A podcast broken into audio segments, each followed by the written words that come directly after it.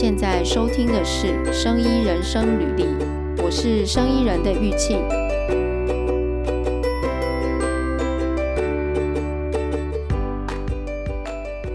我们今天要聊的题目是，呃，从生技实验室到文字工作，那是什么样的工作呢？今天，呃，邀请到这个专利师杜正木专利师。杜专线上的各位朋友，大家好。杜专，谢谢你，就是呃，接受生医人的这个邀请，来分享一下你怎么从生计的背景到专利师。那杜专他现在是任职聚群专利事务所，对吗？啊，全名是这个什么聚群国际专利商标法律事务所。对。杜专的背景呢，他是念这个生物，呃，微生物免疫还有生物药学，就整体来讲，就是杜专的背景就是在生物技术这个领域上面，然后他有负责像分子生物学、生化、细胞生物学、微生物这些东西的专利案件，然后呢，呃。杜专，你是那个清冠一号的专利申请的专利师吗？对对对，大家可能知道那个清冠一号就是我们就是 COVID nineteen 的疫情刚起来的时候，这个应该是二零二零年还是？对对对，二零二零二零二零年的时候，那个台湾有研发了清冠一号这个用中草药去治疗的一个呃药方，那。杜专他是申请这个清冠一号专利师，我们等一下请他来分享一下哦。然后杜专现在也在中华民国专利师工会的生物科技事务委员会，还有美国食物委员会里面担任委员的职务。那就是 很多东西介绍不完，因为感觉真的是呃很多。背景，然后过去，我我觉得专利师真的都蛮厉害，好像很多专长在里面吼。那因为生技的东西，感觉就是在实验室里面的比较多嘛。那你你怎么会变成那个专利师的？玉庆好，那我稍微讲一下。嗯、其实我在想，其实我们专利师啊，应该可以分成分成两种类型。一个一种类型是说，这种专利师他可能。本身的那个涉猎的的那个领域会比较广，本来就比较广泛一点。那我觉得我是这一种。那另外一种专利师，他可能在他的专业领域非常的专精，甚至有一些是已经有博士学位的。那后面他才转来专利师。那这两种专利师就是各有所各有所长啊。那我先讲一下我的这边的过去的养成背景。那我本身是那个嘉义大学微生物免疫与生物药学系，所以我们系上当时除了修了一些关于微生物免疫，还有一些生所谓生物药学，就是包括是一般传统的那个西药药理学，还有那个中草药萃取这样子的一些学门。那整体来说是跟生物医学比较相关。那我大学毕业后就是继续就是念完这研究所，在取得这个中央大学生命科学所硕士的学位。毕业之后就进到这个专利师，就专利事务所工作。那我想说，先简单分享一下我大学的时候为什么会想要诶从事这个专利工作。就有些人他可能是出社会之后偶然的机会才想到进到这个行业。那其实我自己是蛮早的，在大学阶段就想到说要从事这个专利工作。嗯，所以你还没毕业你就知道有专利师。这个工作专利对专利工程师这个工作，那时候还没有印象有专利师啊。嗯，对对，因为专利师是后来蛮新建立起来的一个我们一个证照。那至少专利工程师是蛮早就有。那我大学的时候其实就有听过这个工作，那就是有打算说就从事这样子一个职业。为为什么呢？为什么？对对，嗯，因为其实我觉得说，我那时候大，因为我进来进去大学之后，其实有点有点。蛮爱玩的，后来其实像大一、大二啊，我就参加蛮多那个社团活动，主要都是在学生会办活动啊、做企划什么的。嗯、那到然后，甚至我自己也修一些呃管院的课程，就是学一些呃气管的东西。嗯、那当然是说做，就是我们是还是念本科的，所以其实到大三、大四，就是还是要去去学实验室，就是呃，就是做实验室的实习，然后做一些研究。那做研究的过程当中，其实其实也不排斥，可是我觉得说，哎，做研究其实有点怀疑说，是不是我自己最有兴趣的事情。然后刚好一方面是说，我觉得我自己的语文表达能力，就是写作能力也还不错，那就想有没有一个工作是可以把这个语文写作还有这个专业技术的工作结合起来。那时候一开始我是想到的是那个，诶，科技法律的工作。那我有问过我们那个，诶，我们导师所以，他你觉得说我去我去做那个念科法所好不好？因为他也说也也不错啊。可是只是说后来我查一下科法所的一个的这个领域，它还是比较偏向于培养一个律师。那我觉得说我还并没有那么的想要，呃，完全投入这个法律工作。所以后来后来又找了一下，哎，发现有这样子一个专利的一个职业，它就是很平衡的把这个呃我们的那个像我们叫生物领域的技术跟这个语文这个语文撰写还有法律这个工作就一个结合在一起。我觉得哎，这个这样子一个结合的工作是我要的，嗯，所以我那时候就开始上网去找，所以。就是像 PTT 啊，这样我谈说，诶，有一个专利版，那时候就问前辈说，你们这个工作是做什么？其实那时候大学就开始去摸索这个方向了，甚至我在后来知道，诶，了解说有专利工程师这样的工作之后，我也在学校去修这个专利检索分析的课程，所以我觉得我是蛮早就开始有意识想要投入这个行业。但有些专利师他是后来又偶然进来，那他他们也做得非常的好，其实。大大家就是可能是不同的因缘，不同的机会，就是碰到这样子一个行业。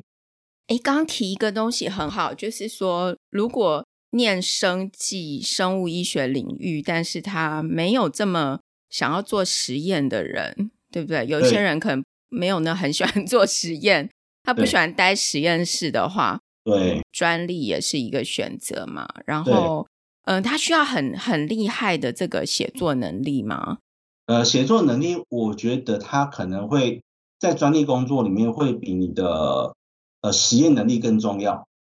对对，那但但我不是说就是实验能力不重要，基本上呃我看过可能七成到八成以上的呃生意领域的专利工程师至少都有呃硕士学位，嗯，而且是而且是本领域的硕士学位，所以我那时候有说我还是哎就是。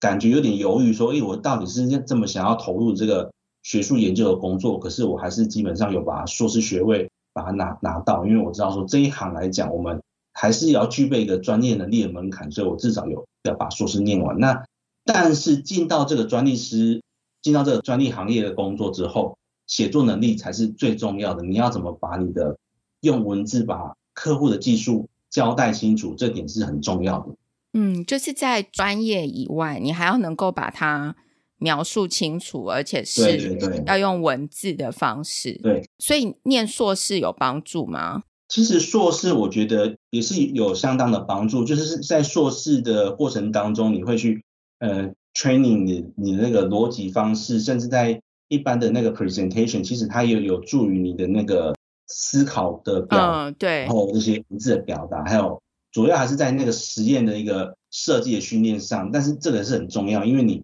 你如果说没有经过硕士这个阶段的这个实验设计训练，你在跟客户接洽他的技术的时候，也有时候你会不懂他的实验设计逻辑怎样，这会比较麻烦。你可以帮我们举一个例子哦，就是说，嗯、呃，你现在是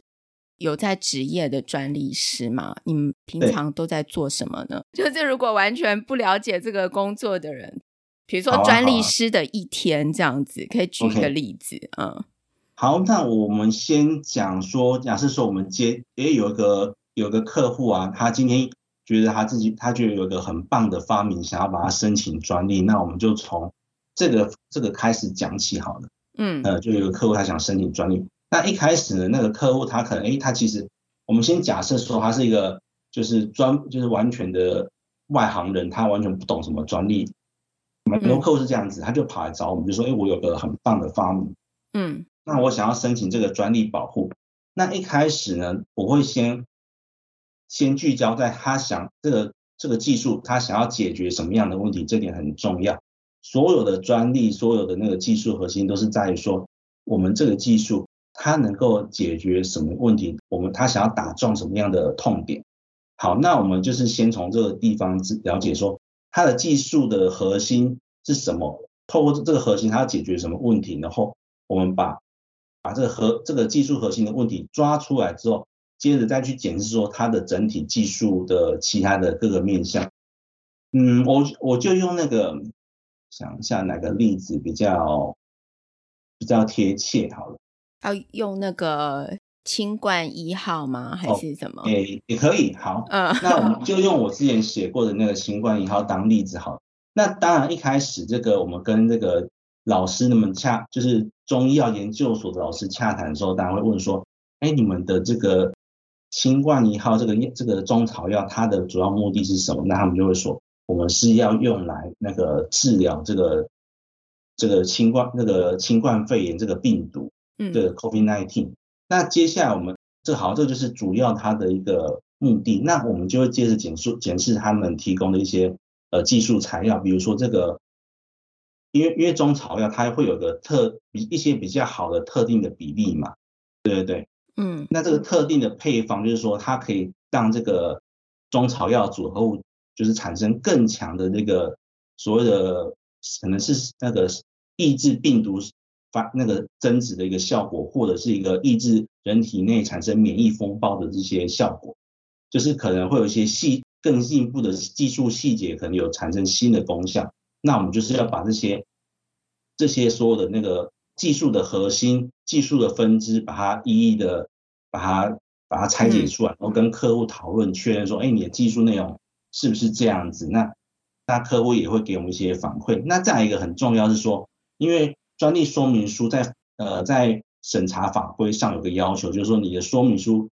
写的东西必须要让本领域的技术人员，就是我们这些同行，看这个说明书之后能够做出你的技术，所以你的说明书面揭露的那些制成以及实验条件必须充足，就让人家看得做出来。所以这时候我们收到客户的那些技术的时候，呃，通常还会去检视说，哎，你的实验做得够不够？其实是蛮重要的，然后甚至我们还要去，有时候客户他的那个数字啊，那实验数字会写错、会打错或算错，我们还要帮他去检核这件事情，这个嘛也蛮重要的。那就是说，确定它的整个整个实验内容的资讯是完整、是正确的、足够写成说明书。我们在这个跟客户做这个技术讨论的时候，我们必须要把这这些确认出来。那甚至有时候呢，客户他的这个技术内容。其实是可以做呃更广泛的扩充、更广泛的运用的。这时候我们会想要将它的那个这个专利的保护范围再把它进一步的扩大，而不是就是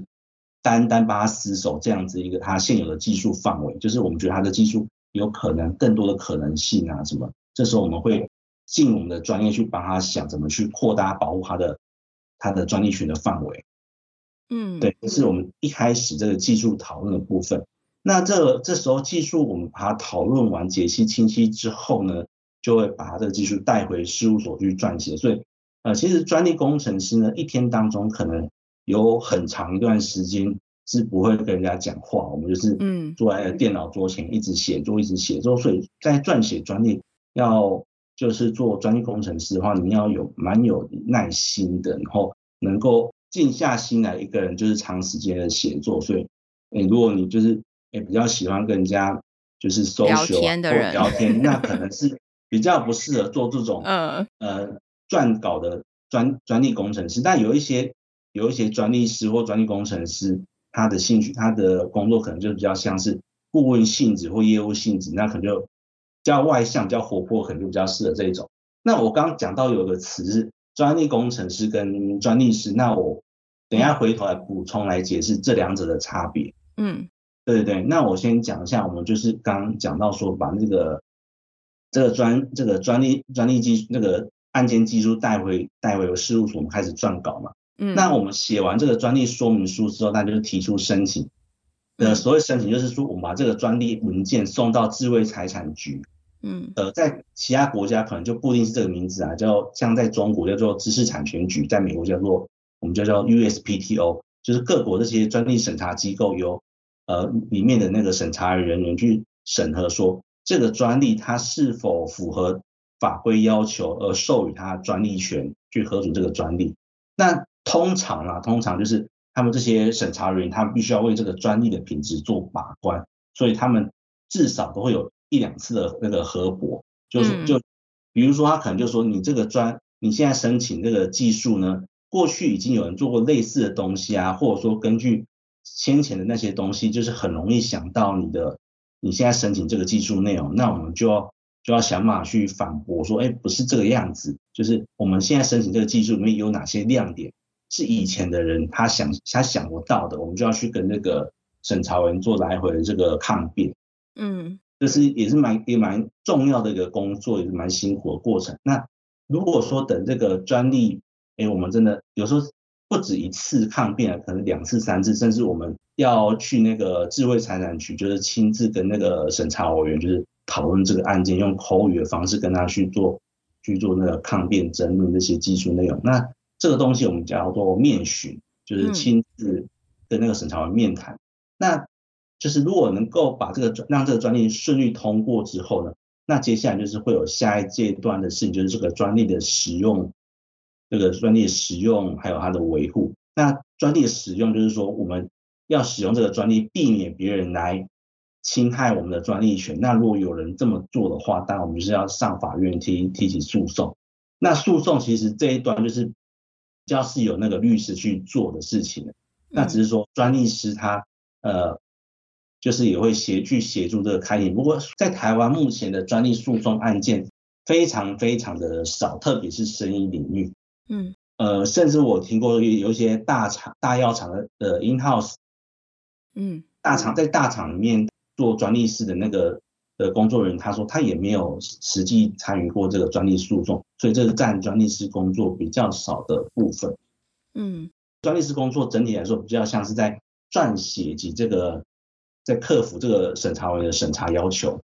嗯，所以呃，这样听起来就是这这整个流程啊，从一个就是呃，假设有一个客户来找你，从从他的一个 idea 到你帮他申请完成，然后之后就是专利的使用跟维护，像这个流程里面有分工吗？还是说全部都是一个专利师来执行？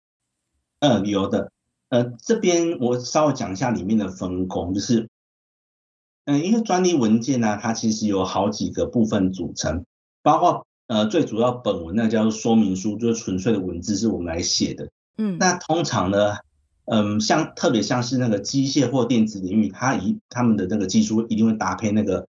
图示，就是那个机械的结构图，嗯，对，那这有时候呃就不会是专利工程师本人写本人画，但有一些。小的事务所会有这样子的一个情形，嗯，但是比较有规模的事务所呢，就是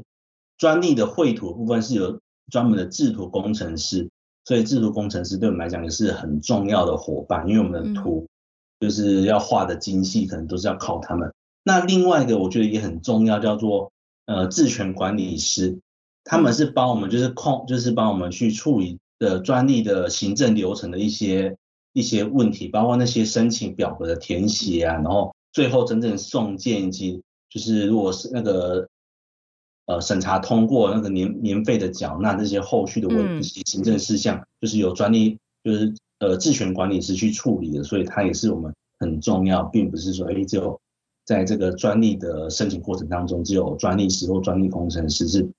最重要的，其实大家都是一个。想一起互相的协作分工，才能把这个专利取得维护好。听起来就是写作的能力是蛮重要的耶。我这样听起来，然后你要因为刚有提到嘛，就是你可能长时间需要坐在电脑面前，然后不讲话，然后一直在写嘛，然后修改，然后去思考那个呃客户请你帮他申请的他们的东西的那个逻辑。所以这个要具备这种特质，就是，呃，就是大家应该知道，就是自己是不是适合这种特质。因为有的人其实就是会很很爱聊天啊，然后很不喜欢待在办公室，想要去外面走一走的那一种，可能做这个就会觉得有点闷哈。但是真的是有一点对，对，这可能每一个人的，就每一个人个性可能不一样啦。嗯、那这个。专利师啊，比如说像呃我们这种生医产业的话，可能蛮多人会呃有，因为像这几年台湾的生医产业越来越多了，可能会开始渐渐有这种越来越多申请，所以他们可以从专利师这边得到什么样的帮助？就是现在现在来讲啊，大家想到这个专利师或工程。专利工程师，哎，我这边先把这个哦，对对对，刚刚还有解解释解释完，好的，对，就是说一一般呢，其实呃，通常专利工程师要求是门槛门槛比较低的，通常是你呃这个呃学士或硕士，然后你是念这个理工背景的人，通常就可以成为这个进入这个专利专利事务所，成为这个专利工程师。那专利事务所他不会去要求你有那个。就是除了你本身理工技术背景以外，其他的能力，通常都是到了事务所之后，他们才开始做一个训练，就是教你这个专利法规啊，然后这个还有一些法律上的一些知识啊，然后这个专利的撰写，专利，所以专利工程师的养成，等于说进到事务所之后才开始，这个可能要两年三年时间才能养成一个算是合格入门的一个专利工程师。嗯，那专利，那专利工程师在养成的养成之后，因为我们毕竟专利工程师的门槛比较低，就是大家其实都都可以进去做。那当时国家呢，就希望建立一个证照的制度，就是调，就是去建立一个由国家去保保证说他是一个有足够的专业能力的一个一个专利工作者，所以我们建立一个专利师的制度。嗯。那之后呢，专利的代理就是由主要就是由专利师来来做代理的工作，就是由专利师专责。那当然，现在律师他还是有这个专利代理的一个一个职权呐。嗯，那所以是后来就是国家为了建立这个专利师工专利工作者的一个品牌，然后保证这个专利品质，所以建立这个专利师的证照制证照制度。所以呢，如果专利工程师他想要成为这个专利师，必须要通过这个国考，才能够取得专利师的的证照。那这个专台湾的专利师的考试，其实有人说是全世界最难的，因为我那时候算了要考呃六七科，包括说我们的那些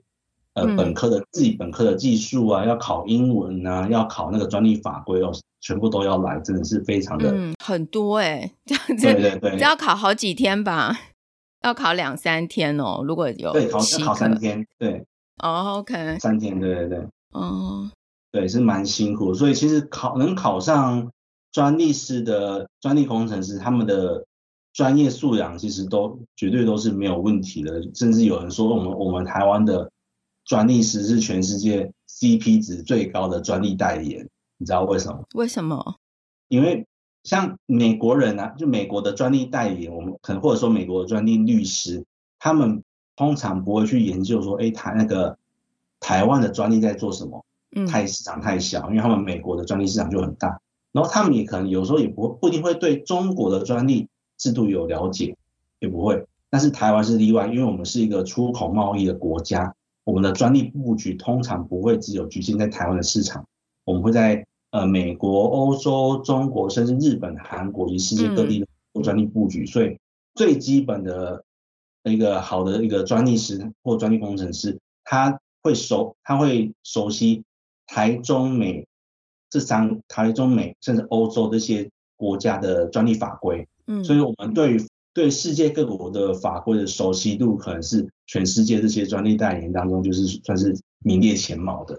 哦、所以我才我们我们的 CP 值很高，因为我们懂得、嗯、要懂世界各国的那个专利法规。刚提到那个就是专利代理人，你说律师也是可以去申请专利吗？对，他是可以去做这个专利代理业务，就是其实律师我知道他们的那个业务可以职业的范围非常的广泛的，所以尤其事务所他的嗯，看到他的那个代言人，他们他们挂牌是用律师挂牌，他们不一定是用专利师挂牌。那现在我们的专利是一定要由专利师来申请吗？就是一定要具有资格的人才能去申请，是不是？呃，现在可以就是可以就是开职业开事务所，或者说协助，就是代代理客户协助申请专利，应该是还有有三种人，一种是我前面讲过的律师，就是还目前法规上他们职业的范围之内，嗯，再来是再来就是我们专利师，嗯，那另外一种呢，就是那个在专利师这个资这个证照建立之前，比较早期是有所谓的专利代言。目前还有台湾还有一些专利代言，那他们也是能够帮客户去申请专利的。专利代理人是怎么样会变成专利代理人？呃，我好像那是比较早期的事情，我大概讲一下。嗯、那早期的专利代理人哈是呃，比如说一些行业的专门的技师，比如说土木技师啊，甚至会计师。或者是有一些那个智慧财产局的那个审查委员，哦、他也可以转为专利代言。嗯、通常都是跟技术啊，跟这个专利当时比较相关的一些专业人员，他可以转转为专利代言。那时候的那个呃专利代理制度还没有那么的成熟的时候的情形。呃，对对对，我我想到了之前那个玉婉专利师好像有有介绍，只是我想说这种现在应该没有了吧？现在应该不能够。呃，现在已经不能再，已经没有呃专利代言的申，不能让你申请了，对不对？你不能说，他还是可以申，他还是可以代理申请，只是说现在就是你想要成为，想要做这个专利代理工作，你就必须要去考专利师的那个证照，是这样子。OK OK，懂。对，现在就比如说现在的土一个一个土木技师，他想要去做这个专利代理工作，嗯、他就没有这个专利代言的那个。一个资格的转换，他必须要通过考专利师的一个证照，他才能够取得这个专利代理的这个资格。嗯嗯嗯，哎，对，那刚刚提到说，呃，专利师可以给这个生医的这个从业人人员什么样的协助？好，OK，那我们回头再讲一下，就是一般人现在想到这个专利师啊，他就说，哎，你们的工作是就是帮人家申请专利，或者说，哎，保保护的专利。那个我的那个技术技术的权、嗯、权利范围，那其实呢，我通常通通常都会跟客户讲说，你现在看到我来再来谈这个要申请保护，其实还太晚，因为如假设说你在这个技术开始最开端呢，就有一点点想法，就是说，哎，我这个技术可以怎么样，可以怎么样的发展，那我我会我会说，这时候呢，我们呃专利专利工程师或专利师。他可以先帮客户做专利检索，嗯，就是说先看人家有没有之前有没有研发跟你一样类似的技术。那如果人家已经研发出，哎，你其实就是你想要研发的东西，那你不就是对白忙一场？因为人家已经做过，对对，对。而且你开发出来的产品改搞不好还会侵害到人家的权利，嗯，所以这种最好是在研发有初期有个概念的时候，其实就可以去找专利师帮你去做。保证你的专利，你的那个 idea 是新的。嗯，再来是说，这研发的过程当中，其实我们都知道研发有会遇到很多的那个困难点，有很多卡关的地方。这时候其实也可以去找那这个专利工程师，说专利师就是去讨论一下，哎，这就是说从你们这个专利的一个分析角度，怎么去克服这个技术上的困难？那我们可能就可以一样，就是找过去的，去从过去专利资料库。捞出说跟这个客户的技术领域目前比较相关的那些技术，那我们专利工程师真的擅长就是就去去分析，用逻辑架构去分析这些专这些专利文献的这些技术的一些发展的思路。那我们告诉可以告诉客户说，哎，你看过去人家的专利是这样子的的思路去发展，那你的你的技术是不是也能够参考这些专利的一些思路来去去突破你目前遇到的一个难关，或者是说。提供一个新的研发方向，那这一点其实其实是蛮重要的，因为通常在大公司啊，都会配大的呃药厂或生技公司会配一两位那个这样子一个专利师或专利工工程师来协助做这件事情。可是通常目前台湾比较多的是那个新创公司，他们不可能有这样子的人，嗯、那也许就可以找事务所当做你一个在外面的一个专利专利顾问去协助你做这个研发的工作。对，我之前也协才刚协助一个一个新创公司的呃老的客户去做这样子的一个研发研发进程，然后帮他做一个，其实也可以算是一个 brainstorming brainstorming，因为我去帮他想说，哎，你的技术可以怎么样的发想，就是客户他原在在他原本的想说，哎，这个技术可以这样做，可是我们基于我们多年的一个从业的一个经验，可以说。哎，你的技术还可以怎么样的发展？有时候是他们哎意想不到，他们听到我们这样讲，哎，对，我的技术还可以这样子，还可以这样发展，可能更有潜力。对，嗯，所以你们专利师本身也要一直的，就是读新的东西嘛。所以这样听起来，你的特质，专利师的特质有一点也要有心理准备，就是你要一直接收新的知识，然后你要阅读新的知识，然后你可能因为因为客户可能每次来的东西可能都不一样，不见得是你有学过的嘛。然后对，然后刚刚有提到，就是说在医药公司里面也有那个叫什么？他们是在法务部门吗？还是什么部门？也有专利的这个职务。那现在专利师，假设好，假设呃，我就是好好不容易考过了这个专利师的这个这个证照之后呢，我我们可以去哪里求职？除了在事务所以外，OK，就是。一般来说，就是我们不不一定是专利师，还是一般的专利工程师，其实也可以进到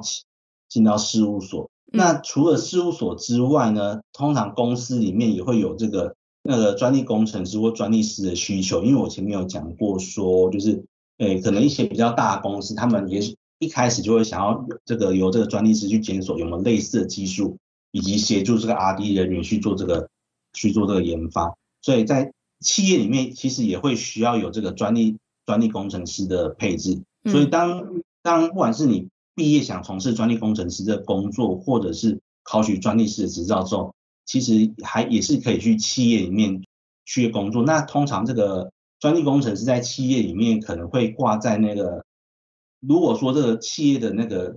呃专利部门的规模比较大，可能就挂在这个自选部门。那如果比较小的话，那他也许会挂在那个。法律部门底下，那不一定，对，但是一般来说，目前台湾的，我觉得台湾公司普遍对于专利的那个重视意识还是不够，所以比较比较没有像红海这样成规模、成建制的一个专利团队。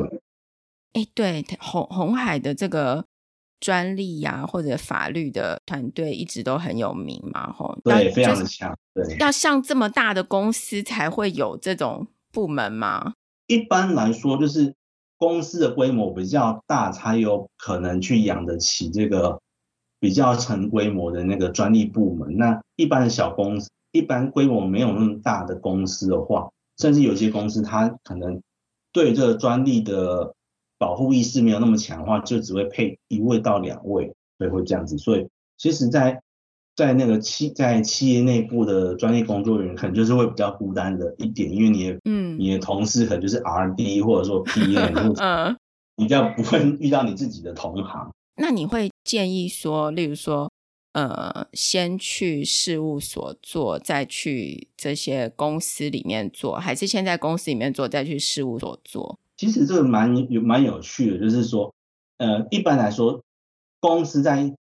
在招募这个。专利工程师或专利师的时候，他们会比较倾向希望他有一些事务所的那个撰稿经验，这样子，oh, 对对对，这样子他就不用重新的培训。嗯.那我们业界的行话就是叫这样子类型的专利工程师，就是叫把它叫做叫做 in-house 的 patent engineer，patent、uh, engineer 叫做简称叫做 IHPE。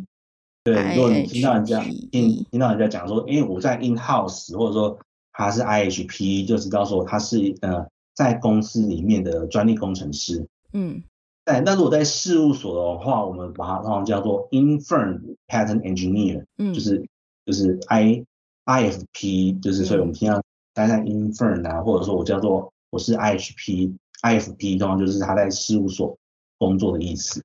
对，嗯，那所以我刚刚在回头讲到说这个呃。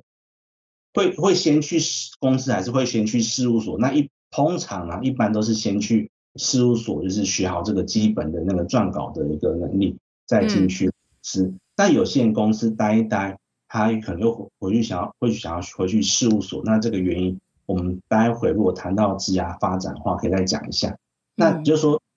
事务所他也很欢迎，就是说从这个有个这个公司实务。公司的那个质权管理事务经验的那些专利工程师，再回到事务所，对事务所的这个，就是对事务所来讲，这样子公司，他对于这样子专利工程师，他对于这个客户的需求可能会了解的更加的全面。那像我自己是一直都待在事务所，所以其实我觉得我也是花每年都会花一些时间，就哎跟那个在公司的那个专利工程师讨论因为，你们目前的呃工作的形态是怎么样啊？你们的需求是什么？就是也会去跟 in in house 的专利工程师去做交流，就比就补足我们都在事务所的不足。当然事务所，当然对于那个 in house 的呃专业工程师来说，他们有有一些。他们比较碰不到的地方不足之处，他们也是会跟我们去做在事务所进行交流。嗯，那假设哦，嗯、呃，现在是一个社会新鲜人好了，然后他对专利有兴趣，他去事务所。刚刚这样听起来比较多的状况会是先去事务所接受训练嘛？那他这样子，对对对呃，一开始去应征，然后什么都不会，他要从头开始学。那这样子薪水会好吗？还是说薪水有一个行情价？诶，我这边跟大家报一下那个薪水，就是我说我们就很很透明的、很公开讲一个数。大大约对，大约都会是怎么样一个状况？目前如果假设说你是可能有高有低啊，我们就从低开始讲。那大家其实，在一零四上面可能也看得到，就是如果你是一个完全一张白纸这样进去，呃，去继续面试的话，然后录取了，你的薪水大概会是在。三万五到五万之间，三万五到五万，这个是这个你的你的学经历，然后是看是否你的学经历是否满足这个事务所要求啊，然后他觉得你的专业能力啊，及跟这个事务所它本身的那个发掘有关啊，大概是这个情形，三万五到五万之间，欸，这差很大耶，三万五到五万差很大。对，五其实比较开到五万的真的比较少了，那一般是三万五到。嗯，四万四万比较多，对对对。那这个有跟学历有关吗？就是说，当然有。他需不需要念硕士？硕士跟一般来讲，硕士跟学士的那个起薪应该是有差，跟其他行业差不多。像我刚刚讲的，嗯，呃，就是三万五，可能就是三万五或稍微低一点，就是学可能就是学士的一个起薪。那、嗯、我刚刚讲四万啊，或者说四万五这样子一个薪水，可能就是那个。硕士他的起薪，嗯，那另外他其实跟其他行业一样，他有一个南北的薪水的差距，所以大家要有心理准备，就是像像在台中或者或者是台南、高雄，就是起薪会你的起薪跟北部的专利工程师比起来、嗯、会少一点。对对。哦，哎，那事务所应该全部都是台商吗？事务所会有外商的分别吗？还是？我不知道这种事务所应该比较没有所谓的台商外商的分别。那我知道说，其实台湾目前比较主流事务所都是台湾人自己自己开的。嗯，哎，那他他如果不去事务所，他如果是呃，就是社会新鲜人，然后去公司，有可能吗？有可能被录取吗？嗯，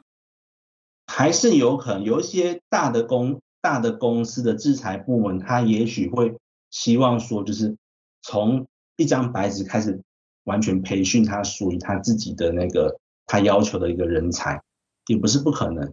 对对，红海可能就是红海智权部门可能就会有这样子一个需求，但是这比较少一点。对对。哎，那好，那他如果说做了几年之后，他呃考上专利师之后，他会有薪水的升升级吗？当然当然，就是。我们就讲他刚考上专利师好了，嗯，就是就是有一些事务所，他就给一个很明白的数字，就是说，欸，你今天考上这个专利师执照的话，你的薪水就至少加了五千。哦，对对对，嗯，那是一开始考上之后就会有一个一个薪水明显的调升。那当然就是我相信啊，就是同样是专利师跟同样是就是专利师跟专利工程师这两者。他们在同一个起点来讲的话，就是专利工专利师的薪水的涨幅或者说成长性还是会比专利工程师大一些，所以就是基本上从事这个专利行业来讲，我们还是会鼓励大家去考取这个专利师，然后证明你的能力。那当然这不代表说，哎，如果专利工程师能力就必然比这个专利师差。有一些很优秀的前辈，其实他们的专业能力或学呃学养其实都蛮不错，只是。他们可能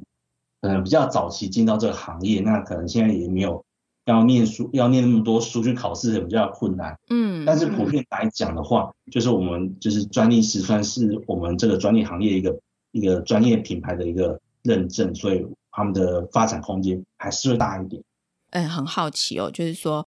专利师考上，因为听起来就是考上专利师就是到达一个一个层级嘛，对 不对？就是完成一个目标，然后。呃，然后就做这个专利师的工作。那之后还可以做什么样的事情？有什么样的这个职业的发展可以可以做？呃，我这边先讲在公司好了，就是公司其实我们我目前听到的话，老实说发展会比较相对比较受限一点，因为我们讲公，刚刚前面有讲过说，目前大部分公司并没有一个。一个有规模或成建制的制裁部门，那当然有的话，你可以在这个公司做到一个制裁长、制权长。嗯，但是通常专利师他也是专利工程师或专利师，他是挂在那个法律那个法务部门底下。那这个法务部门的那个 lead，他 leader 他就会是那个还是会以律师为主啦。嗯，所以确实他在公司里面目前是比较受限。但有一些之前有听过，呃，台湾某一家蛮大的一个。呃呃，生技医药公司，他就说他们他们希望就是扩展他们生他们的专利师的一个发展的舞台。那实际情况我就不晓得，但但是一般来说，呃，专利工程师或专利师待在待在企业里面，也就是他的发展会稍微比较受限。嗯、那在事事务所的话，我觉得它就比较不像是公司这种科科层体制，可以这样一层一层往上爬到某个位置，大家比较像是。诶，就是扁平式的组织，对对对对对对对等关系。那在事务所，你要呃，除了说呃，你要争取主管主管职之外，那一般的专利工，一般的专利师，你当然是就是像其实类似于类似律师这样子，你就是要发展你个人的品牌的专业能力。那随着你的呃你的品牌、你的专业专业能力在业界越受到肯定，那你的薪水就会增加的越多。个人品牌是不是有一点像说，呃，例如说像杜专，你就是生技领域嘛，然后你申请这个清冠一号，有一些就是清冠一号的经验，然后之后可能就是类似这样子的产品，就会觉得说来找你做，因为你有经经验，有点类似像这样，所以呃，专利师要在他的这个专利申请的领域里面，可能。最后会 focus 在某一种东西、某一种专长，类似像这样子吗？对，我们如果想到律师，我们是会想到说，哎，这某个律师他打这个，对对对，离婚，对离婚诉讼很厉害，或者什么的家暴诉讼，对对对。那我们其实专利师也是一样，就是那因为其实像专利专利的那个，即使在生技力设计生技的技术领域来讲，专利的那个类型是好好多种。那像我刚刚讲，可能我特别是专精在这个，就是对这个中草药里面，在这个同行里面算是比较专精，因为包括我有协助那个中医药研究所取得呃清冠一号专利的经验，那包括说本人在这个中医药的专利的研究上面也琢磨的比较多，所以中草药就是我的专长之一。那其他的有些专利是他的专长，可能会特别 focus 在那个。小分子化合物啊，有的人特别 focus 在抗体，就是如果说就是当大家的这个专业领域的知名度打开的时候，就是他在这个特定领域的品牌的形象就会特别鲜明。那但他在这个领域的那个地位也会比较高。嗯，有一点像那个，像有一些律师，他们也是呃，就是做过很多案件，然后很有名之后，他就可以出价比较高，可以这样吗？就是。专利师目前 还就是我们没还没有像律师那么厉害，但是我们整体来讲，工会目前在努力的建立我们专利师的品牌形象。那我们也是很希望让就是社会知道说，其实专利的保护是一个很重要的工作。那专利的一个品的撰写的品质也是非常的重要的。那如果说就是大家对就是将来企业界随着我们那个。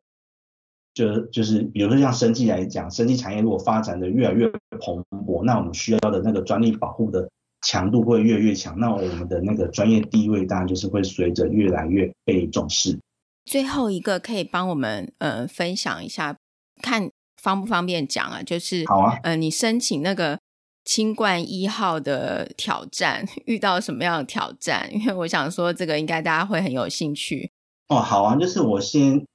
呃先讲一下台湾的。其实台湾那时候遇到一个很有，现在讲一下遇到一个很有趣的问题，就是我们那时候申请，然后进到智慧财产局之后，哎，审查委员他诶给我们一个审查意见是这样子，就是呃清冠一号它，因为它我先讲一下这个这个中草药配方它一个技术背景，它其实是由十种药材所组成的一个中草药的复方，那它的这个。药品它的制备方法也很简单，就是把这十种十种药材，就是放在那个水里面，把它煮成所谓的汤剂，就是我们一般常常做的中药很简单的做法，叫我们叫台语叫抓药，嗯，就是说把它就是煮成药汤之后就直接服用，其实是很简单的做法。嗯、那审查委员就那时候看到我们这个新冠一号的专利啊，他就他的审查研究就说，哎，这个过去啊，比如说现在呃二零零三年 SARS 期间，其实就在中国大陆就有蛮多这样子类似一个中药中药的复方，嗯，正是因为在中医里面，他们觉得说这种传染病啊，其实统一叫做中医有个专有名词叫做时疫，就是时间是时是那个时间的时，嗯，疫是那个疫情的疫，他们叫做时疫，哦、就把所有传染病，对，就所有的传染病，他们都统称为时疫。嗯、那这个时疫呢，他们认为说在中医里面都是用同一套学理去。呃，去治疗的，所以这个中草药，这个不管是哪一种食疫呢，都可以用类似中草药复方去做组合搭配来做治疗。所以当时审查委他就说，依据依据这个传统的中医药理论，这个清冠一号的这十种配方，应该是很容易想到的哦，这是麻烦大了。嗯嗯，如果说他这个这个审查理由不可以把我们那个清冠一号挡下来，那不只是清冠一号，我那我想说。未来所有大概所有的那个中中草药的专利，其实都难过都难过了，因为其实哪一种中草药的复方不是基于前前人的配方在做增减方在做调整？嗯，那时候我自己就花了蛮多的时间。好，既然这个审查委员他提到这个中医药理论，那我真的就去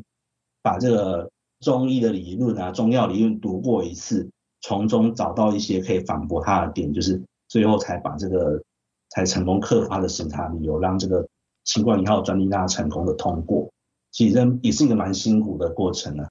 嗯，他这个就是说，他去申请的时候，他已经有做过一些实验来佐证他的疗效了吗？啊，当然当然。哦，对，这也是一个一当时答辩的一个重点。我们就说，诶，虽然说呃，审查委员您说这边它是一个就是过去的一个中医药的增减方，可是毕竟。就是之前没有人做过这个实验去证明说，它在那个临床上或者在那个分子生物的层次可以看出这些效果。那这并不是一个传统中医药可以的一个增减方可以看到的一个现象。对，我们也是有试着，也是会从这个科学的现代科学的角度去打，去跟他做答答辩。嗯，那这个你说在美国的时候申请遇到一个什么样的困难呢？对，我那我讲一下，现在美国的生医生医领域的专利，通常会遇到一个很大的挑战，叫做适格性。因为现在美国基于之前的一些法院的判判例啊，他们建立在对于生医领域的专利有建立一个审查标准，就是说，呃，今天你的申请的申请的这个技术内容啊，如果它是一个完全是来自自然界的东西，那比如说中草药。然后比如说，呃，你要申请一一株细菌，细菌在台湾或其他国家都是可以申请的标的，那在美国是目前是不行的。嗯，中草药、细菌，然后甚至说，哎，从人体或动物单独分离一段那个 DNA 出来，或者说你你今天申请这个 DNA 序列是存在于自然界当中了，它这样子都被它视为一种自然产物情况下，这个你的专利就是。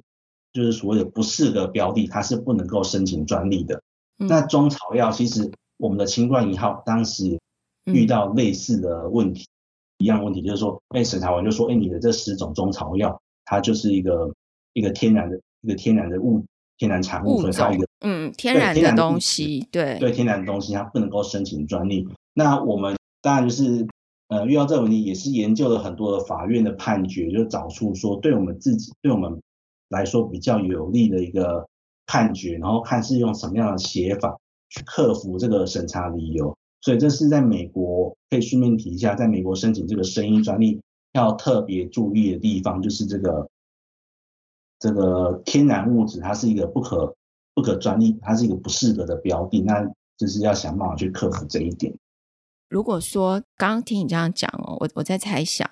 如果说这个清冠一号，假设这十种东西混在一起之后，会产出另外一种物质，是不是就可以申请？哎，其实这有点接近我们当时的一个答辩的想法。对对对，嗯、我们我这样讲，就是我那时候我的、嗯、呃跟那个美国的审查委员的答辩方式就是说，呃，如果说今天这十种药材，它各十个药材它有，也许有它各自本来有的功能，嗯，可是呢，当这十种药材混合出之后，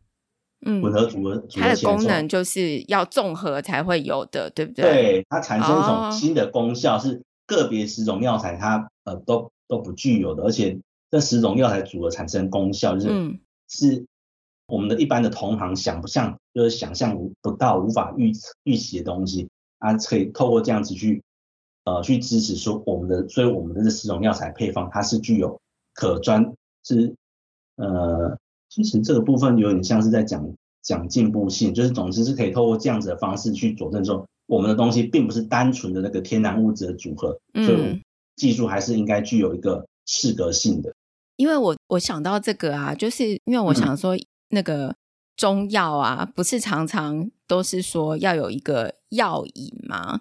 对，就是可能你吃的那个，就是说它你真的要吃的那个东西，可能是天然的物质没有错，它可能就是某一种草，但是中医都会说，哎，那你在这吃这个之前，你可能需要一个什么药引。然后你一定要吃了那个药引之后，你再去吃那个那个东西才会有用，所以它肯定是就是混在一起之后，一定有某种功效是你单独吃都达不到的。对，对，对，就是在中在中药的那个配药的一个、嗯、一个理论啊，他们就是有有所谓的，你不知道你有没有听过“君臣佐使”这样子一个说法？嗯，没有，就是君臣左左就是那个君，对，国君的君，君然后臣。丞就是丞相的那个臣子的臣，嗯，那左是那个辅佐的左，哦左，那使者就是使药的使，听这四个名字就知道说，哎，这四种这四种类型药它分别代表什么样的功能？那君就是最主要的那个主要的药物成分，嗯、那那个臣就是在次要一点的，那左跟食就是辅助这个。去调控这个啊，这个主要的药性，所以中草药它确实是会透过这个药物的搭配组合去调整它的药性，然后去可能甚至可能发挥一些新的新的一个药效，确实有这样子的一个一个理论一个配法在。嗯，哎、欸，很很有趣哎，所以以后大家要申请类似的东西可以找你，就是 已经已经有这个这个研究过了，嗯，对对。那最后啊，最后你会想要给，就是说，嗯、呃，如果说假设是生技产业的这些有生技背景的人，如果他们想要从事专利的话，你会有什么样的建议吗？我觉得第一个建议就是说，大家就是真的要，哎，我觉得最重要是说，你要有一个喜欢学习、热爱学习的心，因为，嗯，呃，从入行开始，一开始你要念专利法规，然后到你考上。不管在那个专利工程师的职的一个工作过程，或者说你考上专利师之后，基本上你都还是要一直持续的去更新、去了解说最新的法规怎么变动，然后世界各国的法规有哪些变化。专利的法规是时时刻刻都在变，所以你要就是愿意有这个动力去一直更新的东西。那甚至像前面我们有提到过说，就是每个客户来找你的技术内容都不一样，它不一定是你在硕那个。大学或硕士或博士期间，就是学到那些技术，可能是一些不一样的技术。那并且，而且随着时间的演进呢，就是技术也会慢慢的迭代进化，然后你会一直遇到，哎，你以前碰不到的技术。像我最近就碰到那个 CRISPR，那个在我大学就是研究所说根本还没有一个、嗯、一个很成熟的东西。这个是新发明的东西。对对，对最近才刚抛。等那我们是不是就还必须要就是特别去了解说，哎，现在 CRISPR CRISPR 它的发展到什么程度？所以就是也包括这个技术内容的，我们也是要实时去更新、去去吸收、了解。那所以我就说，他在呃专利工作者，他在这个了解薪资的学习方面，必须要有很强烈的热忱。我觉得这是最重要的。那另外呢，一样重要是你的逻辑表达能力也非常重要，因为你在写这个专利说明书时候，你的逻辑必须非常的清楚。那你的你使用的文字必须要让人家看得懂这个说明书的技术内容在讲些什么东西。所以我们常常有些人会说，这个专利工程师或者专利师他的文笔要很好，并不是指说哎你的那个文学创作能力，而是指说你的语言文你的文字的表达的呃逻辑清晰度，这个文字架构的严谨度，你的用用词用语的精准度，这些这些的语文表达能力。嗯。所以我觉得语文表达能力跟你这个学习的热忱跟动机是最重要的两个特质。对，那当然最重要还是说。你要喜欢这样子的工作，耐得住说你长时间就是在那个在电脑桌前就是写作然后阅读这样子一个一个工作形态。嗯，它是办公室类型的工作，而且我听起来必须要是一个精准的工作模式嘛，就是说你写出来的文字要够精准。对对对。好啊，我们聊很多，听起来要成为专利师呢很不简单。现在呢，杜专有给我们介绍一个。如何成为专利师的这个过程？然后，如果你是生技、生医领域背景的人，然后你发现你自己没有那么喜欢 做实验的话呢，也可以考虑去做专利师，就是从事这个专利工作。那谢谢杜专，今天谢谢你跟我们分享这个东西呢。对对嗯对，如果大家对这个中草药的申请有有需求的话呢，也可以去找杜专。杜专是在那个聚群专利事务所嘛，对不对？对对对。好啊，好，今天谢谢你。啊，谢谢谢谢玉信，好，谢谢大家。如果你喜欢今天的访谈，或者想听我们访谈其他的议题，欢迎在生医人生履历的网站 podcast bellmader com 或者 Apple Podcast 留言给我们哦。